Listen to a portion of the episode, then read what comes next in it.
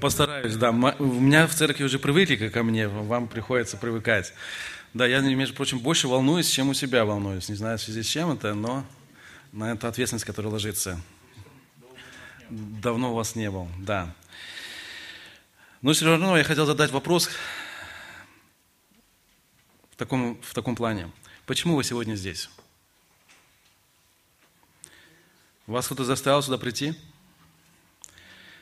И если вы уж приступили порог этого дома, скажите мне, зачем вы здесь сидите? Зачем это здание? Зачем это служение? Зачем сегодня я здесь? Я думаю, что многие из вас уже ответили на этот вопрос. И я с вами полностью согласен. Мы за тем, что Господь Иисус Христос пришел на эту грешную землю, чтобы принести радостную весть, весть о спасении, пройти этот крестный путь, взять грех этого мира, грех этого мира на себя. Твой грех, мой грех в том числе. Победить смерть, воскреснуть на третий день, как мы читаем это в Писании, чтобы, приняв его, воскресить тебя, меня к новой жизни. И таким образом прославить Отца Небесного – и сегодня мы здесь, потому что мы нужны в Христе. Христос нужен нам. А если не Иисус, то зачем? Зачем жить? Зачем то, что все, что мы имеем? Для чего? Зачем жить? Зачем все то, что мы имеем? Дорогой друг, что значит для тебя Иисус? Скажите мне, если не Иисус, то зачем вам ваша жизнь? Какое значение или влияние оказывает Христос на вашу жизнь? Кто Он для тебя? Историческая личность? Или Он действительно тот, который дал тебе свободу от рабства греха? Тот, в кого ты поверил, который является господином твоей жизни? Тот, который является твоим личным спасителем? А я скажу вам больше. Иисус Христос имеет прямое значение для твоей жизни. Ибо того, насколько ты посвятил свою жизнь Ему, от твоего отношения к Нему зависит твое пребывание здесь, на земле и вечности. Я хотел рассказать одну историю из жизни одного лондонского пастора. Удивительная история о человеке, на которого хотелось быть похожим.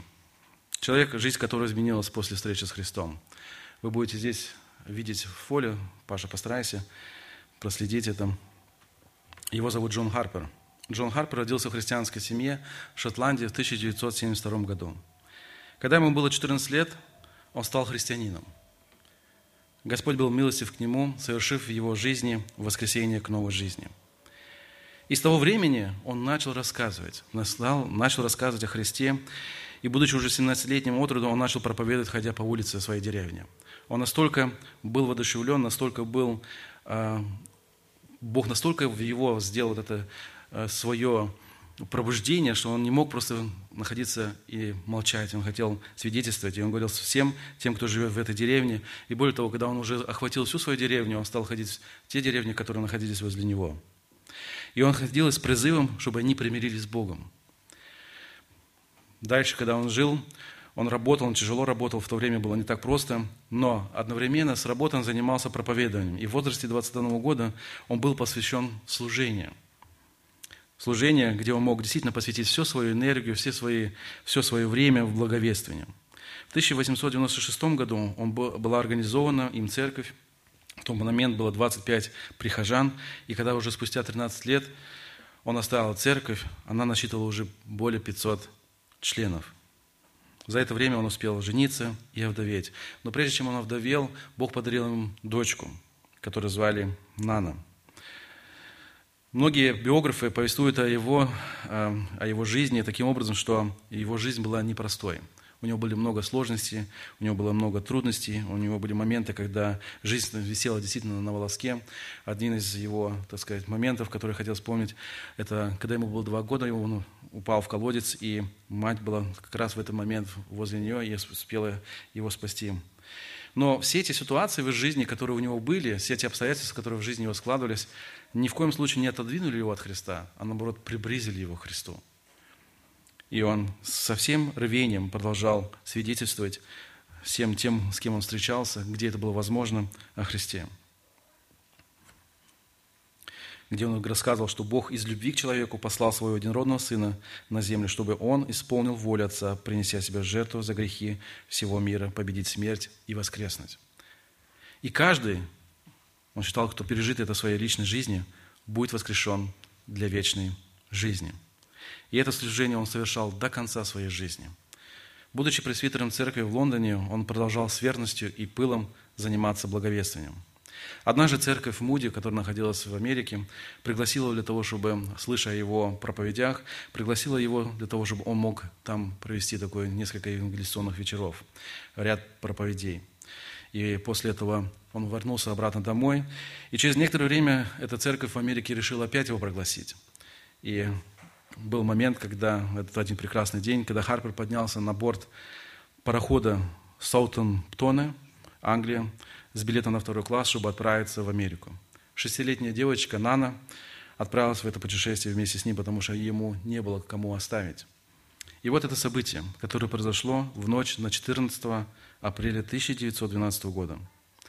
Это событие вошло в историю как дата гибели легендарного корабля «Титаник». Я думаю, многие из вас слышали об этом. Но не знаю, насколько вы слышали об этом человеке, об этом пасторе, который находился в тот момент на этом корабле – на борту роскошного океанского лайнера было много богатых и знаменитых людей. В те времена этот был самый большой движимый объект, сделанный людьми. И в эту роковую ночь в 23.40 судно столкнулось с айсбергом. Прозренная льдом, щель полуметровой ширины шла по правому борту судна на протяжении почти 100 метров. Вода затопила шесть водопроницаемых отсеков – и в ту ночь на этом борту, на этом корабле был Джон Харпер и его шестилетняя дочь Нана. В соответствии с, документы, с документами, подтверждаемыми этими сведениями, как только стало ясно, что корабль утонет, Джон Харпер посадил свою дочь в спасательную шлюпку под номером 11. Он посадил, по принципе, он имел полное право находиться в этой шлюпке, то есть остаться в этой шлюпке. Но этот проповедник, оставляя свою дочь, тихо сказал ей такие слова, «Когда-нибудь мы все равно увидимся». После этого он повернулся и вернулся обратно на это судно. Увидев, что задняя часть огромного корабля стала крениться вверх, Харпер пробрался по палубе, кричал «Женщины, дети и неспасенные в шлюпке». Дети и женщины и неспасенные в шлюпке. Это было всего несколько минут до того, как «Титаник» с громким голом стал погружаться в бездну. Большинство людей подумали, что это взрыв. На самом деле гигантский корабль просто буквально раскололся на две части. В тот момент многие люди спрыгнули с палубы в ледяную темную воду. Джон Харпер был одним из этих людей. Полторы тысячи людей, беспомощно барахтаясь в ледяной воде, неистово звали на помощь. В то время как одни, охваченные ужасом, страхом, цеплялись за каждую жизнь, таким образом, э, хватаясь за голову других людей, топя, топ, топляя их, то Джон плавал от одного к другому, чтобы засвидетельствовать ему о Христе. Он старался привести их к Христу. Подплыв к одному тонущему юноше, еле дыша от холода и усталости, Джон спросил его, «Парень, веришь ли ты в Иисуса? Ты спасен?» В ответ он слушал «нет». Об этой истории рассказывает сам молодой человек, шотландец, со слезами на глазах в, своей, в своем обращении спустя несколько месяцев во время молитвенного собрания в канадском городе Камильтоне, провинции Онтарио. В следующую минуту пастор попытался рассказать ему о Христе, но юноша ничего не хотел слушать. И, будучи в шоке, только мотал головой. Тогда Джон снял свой спасательный жилет и передал его юноше, бросив, «Тебе это нужнее, чем мне». И поплыл другим – Отдав свой жилет, Джон продолжался недолго на ледяной, в ледяной воде. Он забира... Эта ледяная вода забиралась его силы. Последними словами пастора были цитаты из Библии, сказанные им кому-то. «Веруй в Господа и спасешься». Из всех людей, оказавшихся в воде, спаслись только шестеро в спасательных жилетах. И среди них оказался этот юноша, которому Джон отдал свой жилет. Дорогой друг, что давало этому человеку с такой уверенностью призывать других Христу. Что давало? Да, потому что Бог совершил в жизни его воскресение к новой жизни. Он верил, что Христос есть воскресение и жизнь. Он верил в то, что Христос простил его грехи. И верил в то, что смерть не имеет над ним власти. Он верил, что однажды он будет вместе со Христом вечности. Веришь ли ты всему? Если не Иисус, то зачем? Зачем жить? Эти вопросы звучат по много раз со страниц Писания. Веришь ли ты всему? В Библии описывается событие, которое произошло перед входом в Иерусалим в маленьком городке в трех километрах от Иерусалима. Это событие, где Христос предвещал о том, что произойдет через несколько дней. Событие, которое изменило э, жизнь многих людей. Событие, которое привело к пересвященнику к тому, чтобы собрать Сидрион, чтобы иметь совещание для того, чтобы убить Христа. Событие, которое привело к тому, как я уже сказал, многие через это уверовали, как Спаситель для мира от рабства греха. Давайте прочтем этот отрывок. Это мы читаем от Яна в 11 главе, 1 по 44 стих. Достаточно большой отрывок, но я не смогу сказать все то, что в этом отрывке есть, но я постараюсь основные мысли вам передать. Но мы, я хотел, чтобы мы его прочитали. 11 глава, 44 стихов. «Был болен некто Лазарь из Вифани, из селения, где жили Мария и Марфа, сестра ее. Мария же, которой брат Лазарь был болен, была та, которая помазала Господа миром и оттерла ноги его волосами своими. Сестры послали сказать ему, «Господи, вот кого ты любишь, болен». Иисус, услышав то, сказал, «Это болезнь не к смерти, но к славе Божией, да прославится через нее Сын Божий». Иисус же любил Марфу и сестру ее, и Лазаря. Когда же услышал, что он болен, то пробыл два дня на том месте, где находился. После этого сказал ученикам, «Пойдем опять в Иудею». Ученики сказали ему, «Рави, давно ли иудеи искали побить тебя камнями, и ты опять идешь туда?» Иисус отвечал, «Не двенадцать ли часов в дне? Кто ходит днем, тот не спотыкается, потому что видит свет мира сего. И кто ходит ночью, спотыкается, потому что нет света с ним». Сказав это, говорит им потом, «Лазарь, друг наш, уснул, но я иду разбудить его». Ученики его сказали, «Господи, но если уснул, то выздоровеет». Иисус говорил о смерти его, а они думали, что он говорит о сне обыкновенном. Тогда Иисус сказал им прямо, «Лазарь умер. И радуюсь за вас, что меня не было там, дабы вы уверовали, но пойдем к нему». Тогда Фома, иначе называемый близнец, сказал ученикам, «Пойдем, и мы умрем с ним». Иисус, придя, нашел, что уже четыре дня в гробе – Вифания же была близ Иерусалима, стадиях в пятнадцати, и многие из иудеев пришли к Марфе и Марии утешить их в печали о их. Марфа, услышав, что идет Иисус, пошли навстречу ему. Мария же сидела дома.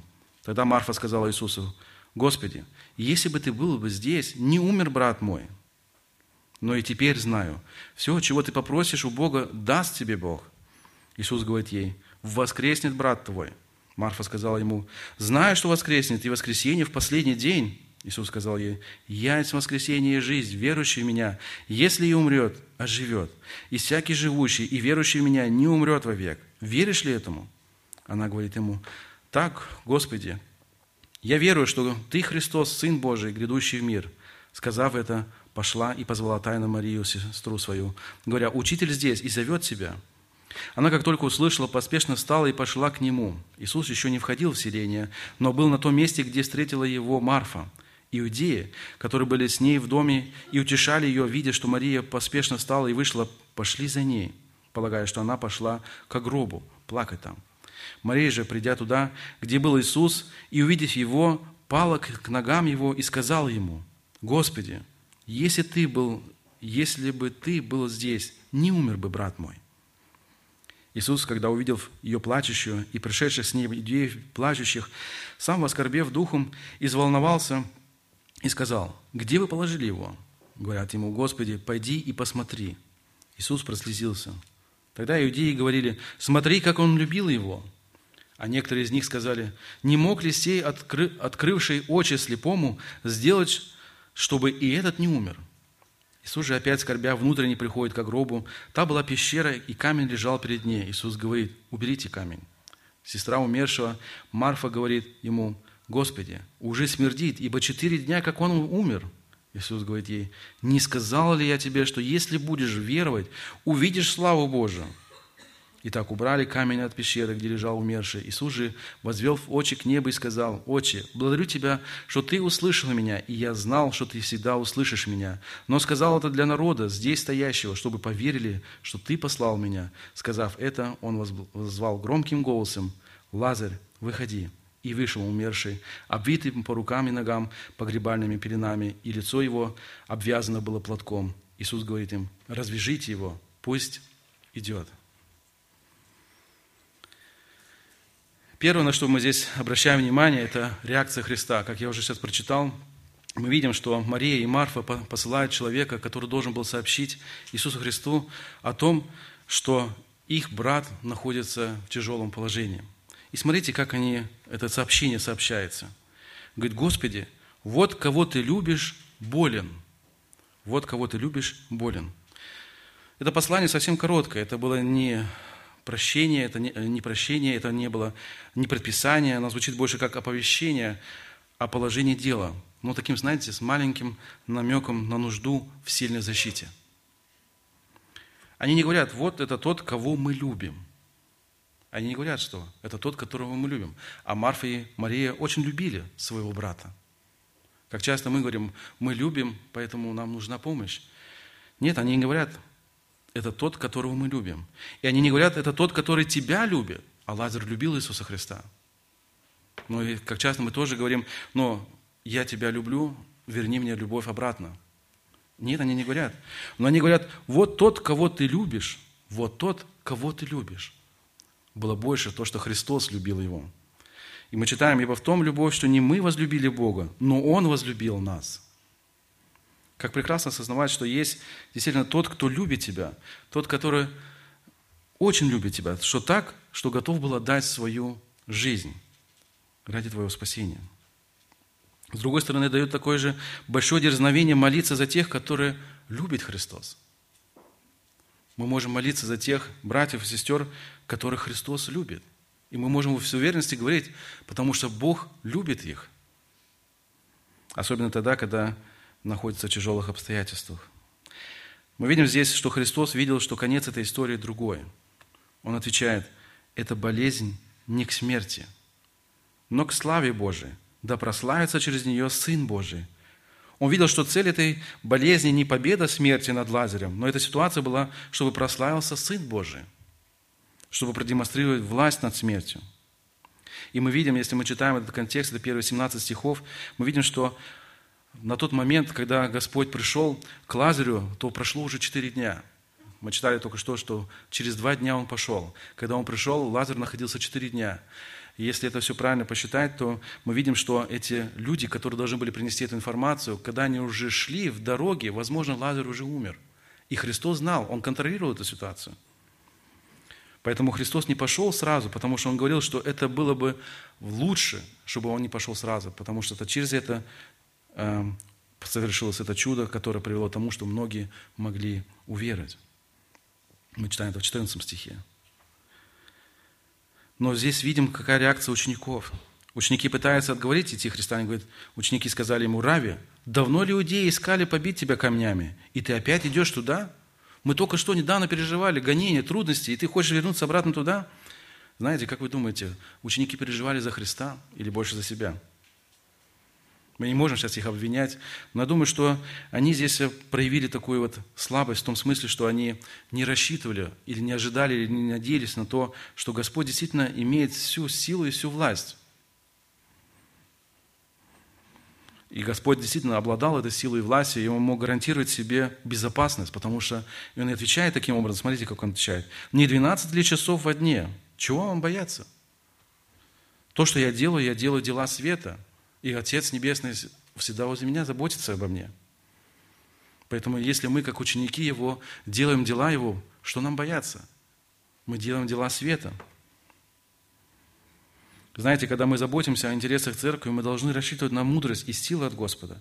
Господь знает, как уберечь свое стадо от лютых волков. Лично в моей жизни мы много раз переживали в церкви, когда действительно руки вот так опускались, и мы видели, что как будто безвыходное положение по-человечески – но Бог действительно вмешивался тогда, когда это нужно было. И здесь я вижу в этой ситуации, что Бог контролирует эту ситуацию. Все было под Его контролем. Друзья, осознаем ли, что все действительно происходит в этом мире, находясь под руководством Господа? Мы зачастую не понимаем, почему. Почему именно, именно с нами это происходит, тогда, когда мы не ожидали. Почему или так, или иначе складывается та или иная ситуация. Но пути Господни неисповедимы. И даже если помощь не приходит тогда, когда на нее больше всего рассчитываешь, Господь знает, когда она должна прийти. Так же, как и здесь. Господь знал, и Он не пошел сразу спасать Лазаря. Но он сказал, но они оставались еще несколько дней здесь. И, между прочим, пока они шли по дороге, он еще сделал, привел, помните, Захея, мы читаем в других евангелистов, он еще исцелил слепорожденного. То есть, дело, хотя сделать доброе дело, он совершал и другие добрые дела по ходу. Мы видим, Бог знал, Он контролировал эту ситуацию. И Он знал, что все будет в свое время. Потому что Он любит нас. И если мы Его, и наша жизнь в Его руках, Он знает тогда, когда это нам нужно. Когда эта помощь больше всего нам нужна. Поэтому, если не Христос, зачем? Зачем ваша жизнь? Читая дальше, мы видим встречу Марфы с Христом, где Христос утверждает, что Он есть воскресение и жизнь. Поэтому это так сейчас и назвал я утверждение Христа «Я есть воскресение и жизнь». Смотрите, как мы читаем это с 20 стиха. Марфа делится своими переживаниями. Из текста мы видим, что она не до конца осознает, кто есть Христос. Смотрите, как она отвечает. «Господи, если бы Ты был здесь, не умер бы брат мой». Она очень много знала, она много переживала, она много видела, она много слышала – как Господь совершает чудеса, как Господь исцеляет, на расстоянии исцеляет. Но в ее словах нет тут твердости, нет осознания того, что Христос может излечить, даже находясь на расстоянии. Более того, Он может воскресить любого и тогда, когда Он это желает. Но с другой стороны, Христос был ее надеждой. И дальше, когда она продолжает говорить, она говорит, «Но и теперь знаю, что все, чего ты попросишь у Бога, даст тебе Бог». Даже эту ситуацию, в этом, в этом ситуации, когда она действительно в этом плачевном состоянии, когда она находилась, она просто доверила Господу. Господь, Ты знаешь. Неуверенность Марфы мы видим также, когда Христос говорит ей, что брат твой воскреснет. Она отвечает, ну да, когда-то это может произойдет, когда-то в последний день. Мы слышали, мы знаем. Как часто в нашей жизни тоже, когда мы говорим о определенных вещах, он говорит, ну да, это должно быть, да, я верю, да. Но насколько мы действительно доверяем Господу, насколько мы действительно можем быть уверены в том, что это чудо в нашей жизни произойдет. Или это такое далекое, дальнее, когда-нибудь, где-нибудь. Она не осознавала, что перед ней как раз стоит тот, кто имеет власть над смертью и над жизнью. Что Христос и есть воскресение жизнь. Что Он и есть эта надежда и что Он есть тот, кто это совершит. Поэтому Христос открывает ей истину, которая изменяет ее жизнь. И не только жизнь ее. Она изменила жизнь вашу здесь, сегодня сидящих. Она изменила тех, которые сегодня здесь с нами нет, и тех, которые еще придут сюда. Иисус сказал ей, «Я есть воскресение и жизнь. Верующий в Меня, если и умрет, оживет. И всякий живущий и верующий в Меня не умрет вовек». Как часто это похоже на моменты в нашей жизни. Мы верим Христу, мы утверждаем, что мы Его знаем. Мы утверждаем, что мы им живем. Но насколько действительно в действительности мы посвящаем Ему, насколько наша жизнь посвящена полностью Ему. А особенно тогда, когда нам очень тяжело, когда нам, мы находимся в каких-то скорбях, и мы переживаем очень тяжелые обстоятельства нашей жизни. Насколько мы уповаем на Господа – Насколько мы осознаем до конца, что все в руках Его. Насколько мы верны Его Слову. Буквально недавно разговаривали с одной девушкой, мы говорили о определенных истинах библейских, и вроде бы все было понятно и все ясно, и потом момент такой пришел, когда я спросил, но э, как обстоятельства, э, как, как, как вы поступите, когда вы собираетесь э, выходить замуж? Насколько вы сохраните свою чистоту? Девушка это говорит, ну, я буду иметь взаимоотношения до брака, то есть интимные взаимоотношения, сексуальные взаимоотношения. Я говорю, как? Ну, это грех, вы же, вы же читаете Писание, это же грех. Да, я понимаю, ну а как, как это без этого, без этого опыта? Я же должна какой-то опыт, я же потом всю жизнь с ним буду жить. Но это противоречит Писанию. Нет этого доверия. Насколько мы доверяем, даже тогда, когда жизнь наших близких находится в очень тяжелых обстоятельствах. Мы утверждаем, ну вот если бы то лекарство или то лекарство, вот тогда бы обстоятельства действительно все изменилось. Все было бы нормально, все было хорошо. И не было тех сложностей.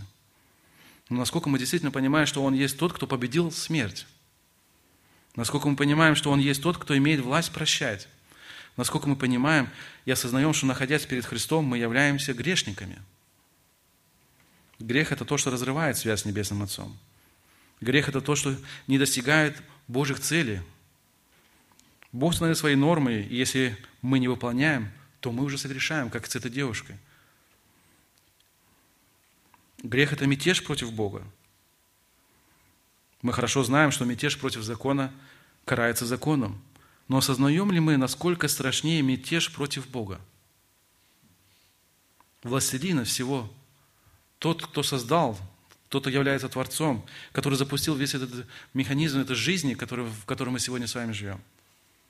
Насколько мы имеем вот это правильное отношение к греху.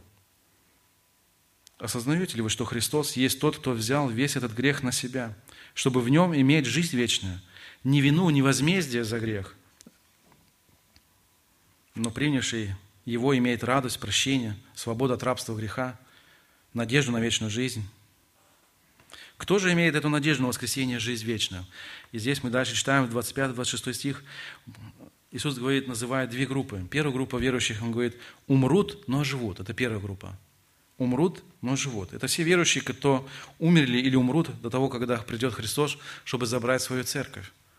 Те, кто имели истинную веру, осознали, что в своей праведности они не смогут ничего сделать. Они не смогут войти в Царство Небесное своей праведностью. их надежда была на прощение грехов через Иисуса Христа, потому что они знали, что Он имеет глаголы жизни.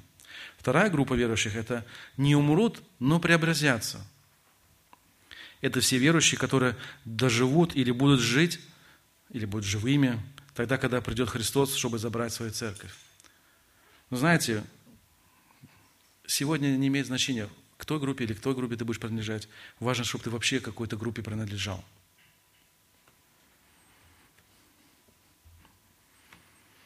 Важно, чтобы ты действительно эту, принял эту радостную весть.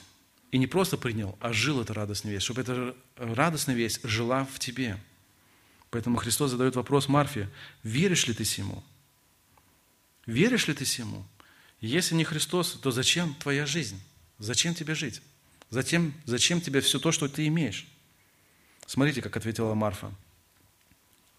Так, Господи, я верю, что Ты Христос, Сын Божий, грядущий в мир.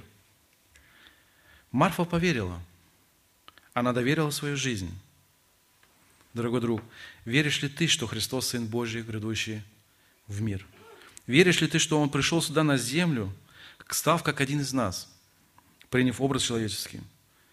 И это Он сделал и ради тебя, чтобы прийти, пройти этот крестный путь, победить смерть, взять на себя твои грехи, понести на себя твой позор, твое наказание, чтобы ты, принявший его, имел однажды жизнь вечную.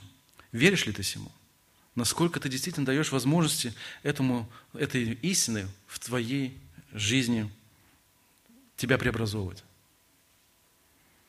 Марфа поверила. И более того, Писание описывает ее первые шаги веры – Поэтому вера и первые шаги веры. С 28 стиха мы читаем. Смотрите, как она сказала. Она сказала и пошла, и позвала тайно Марию, свою сестру. Она поняла, что перед ней тот, кто контролирует эту ситуацию. И она побежала сообщить то, что Бог ей открыл. Знаете, мы, если читать дальше этот отрывок, мы видим, что Писание сообщает нам и о других людях, которые, или о других группах, которые находились а, в этой ситуации, и их реакция. Смотрите, как а, отреагировала Мария. 23 стих мы читаем. Мария говорит, «Господи, если бы Ты был здесь, не умер бы брат мой». Она тоже была не уверена, кто есть Христос. Но после, мы читаем уже в последующих главах, что она действительно уверовала. Даже более того, что она запомнила с тем, что она умыла ноги Иисусу дорогим благоуханием и обтерла ноги свои волосами. Помните про Марию? Были некоторые, которые сказали, не мог ли сей, открывший очи слепому, сделать, чтобы и этот не умер? Но после 45 и 46 стихах мы видим, что эта группа людей уверовала – увидя то, что Бог совершил, что Он имеет власть над смертью.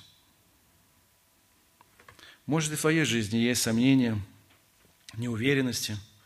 Может, ты тоже опечален своими трудностями в жизни и не можешь просмотреть вперед, не видя цели перед собой. Может, суета этого мира настолько тебя закрутила, настолько тебя просто затянуло, что ты не можешь выбраться из этого. Насколько, может быть, насколько, постолько это материальное благо, которое сегодня предлагает этот мир, настолько тебя затянуло, что ты настолько вот загружен в этом и не можешь выбраться из этого.